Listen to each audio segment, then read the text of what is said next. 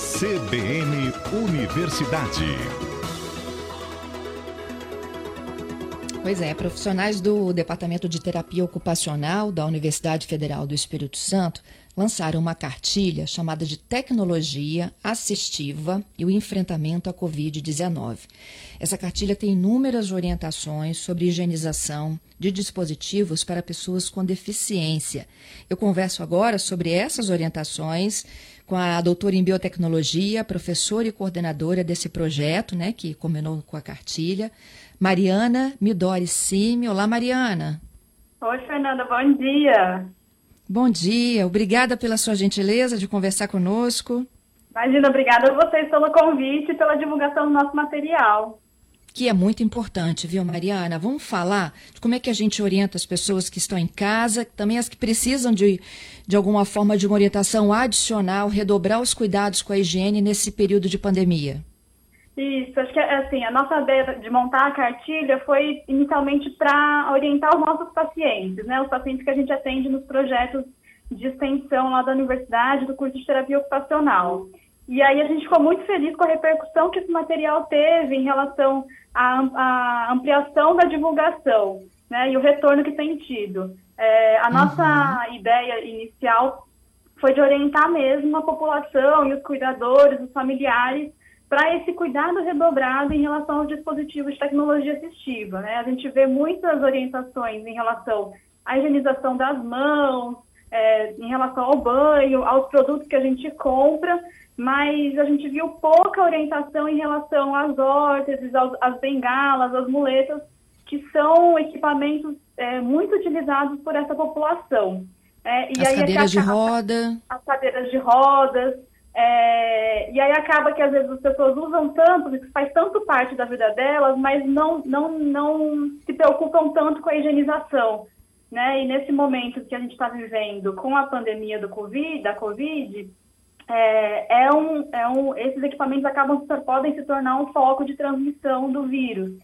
Né? Então, é muito importante que a gente consiga fazer a higienização, que os familiares lembrem desse dispositivo para fazer a higienização também, assim, tanto como outra, como qualquer parte do corpo. É verdade, até porque muitas dessas, desses dispositivos que você mencionou, têm contato direto com o chão.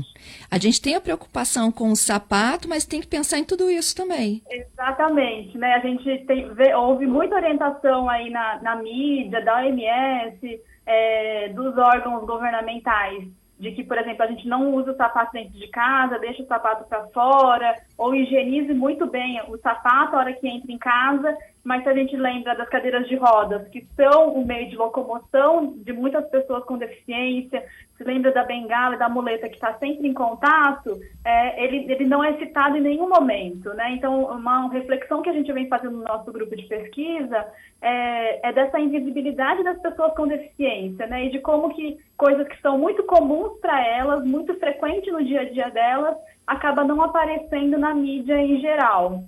E é muito importante a gente fazer essa higienização desses equipamentos. Isso aí. E existe é, formas diferentes para dispositivos para adultos e para crianças?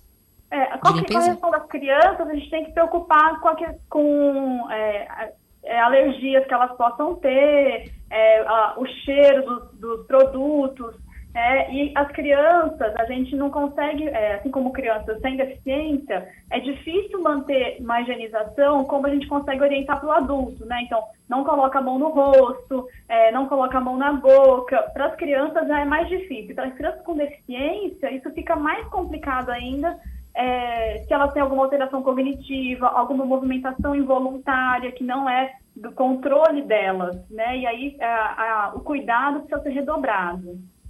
Entendido. Vamos ensinar então como é que a gente faz essa limpeza? Vamos. o principal é a gente pensar qual é o material que a gente está em contato. Né? Alguns materiais em contato com produtos químicos, eles podem se deteriorar mais facilmente. Então, o plástico, o termoplástico, que é o material com que a gente faz as órteses de, de, que ficam na mão e no braço, é, esses materiais eles não podem ter um contato com, com produtos químicos muito concentrados, porque aí eles ressecam, eles quebram mais facilmente. Então, o ideal uhum. é a gente seguir as orientações é, de, de, de, dissolução da água sanitária né, na, na, na água, e aí com um pano úmido é, para fazer a higienização desses dispositivos. É, se puder lavar com água e sabão é melhor, porque aí é um produto que não vai causar alergia, né? não, vai, não vai causar nenhum problema para a pele, para a saúde. É, então, se puder lavar com água e sabão, lavar com, por pelo menos 30, esfregar por pelo menos 30 segundos, para que a gente tenha certeza em todas as partes, lembrar que alguns dispositivos eles têm é, ranhuras né? E esses locais eles podem ser foco de, de instalação de micro-organismos, então lavar bem essas, essas regiões. É, sempre lembra, lembrar de lavar da parte mais limpa para a parte mais suja, né? Então, que tem menos contato com, com a pele, com o corpo e com o chão, até as partes mais sujas. É, então, com água e sabão, lavar bem essas, esses dispositivos, se for possível, se não for possível fazer a higienização com a solução de água com água sanitária, né, na concentração de um litro de água para duas colheres de água sanitária. Os, os, os materiais que possuem tecido, é, que podem ser retirados do, dos dispositivos, é, se puder lavar né, na, na, no tanque ou na máquina, eles podem ser, ser lavados e aí facilita também, é um, um outro trabalho, né? E isso tem que ser feito logo que entra em casa. É como se a gente estivesse realmente fazendo aquela higienização de que todo mundo faz, né? De, tirar o sapato, lavar a mão, tirar a roupa.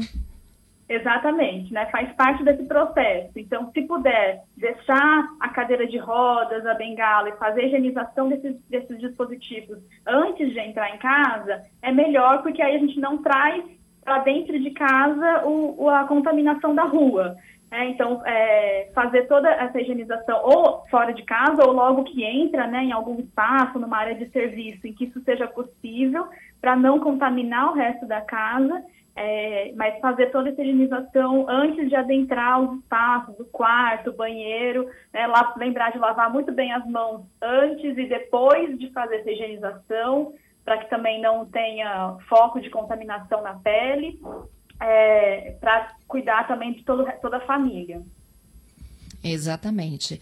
É, tem uma outra coisa que eu acho que, é, eu não sei se é válido ou não, mas eu nunca tiro a máscara antes de concluir tudo.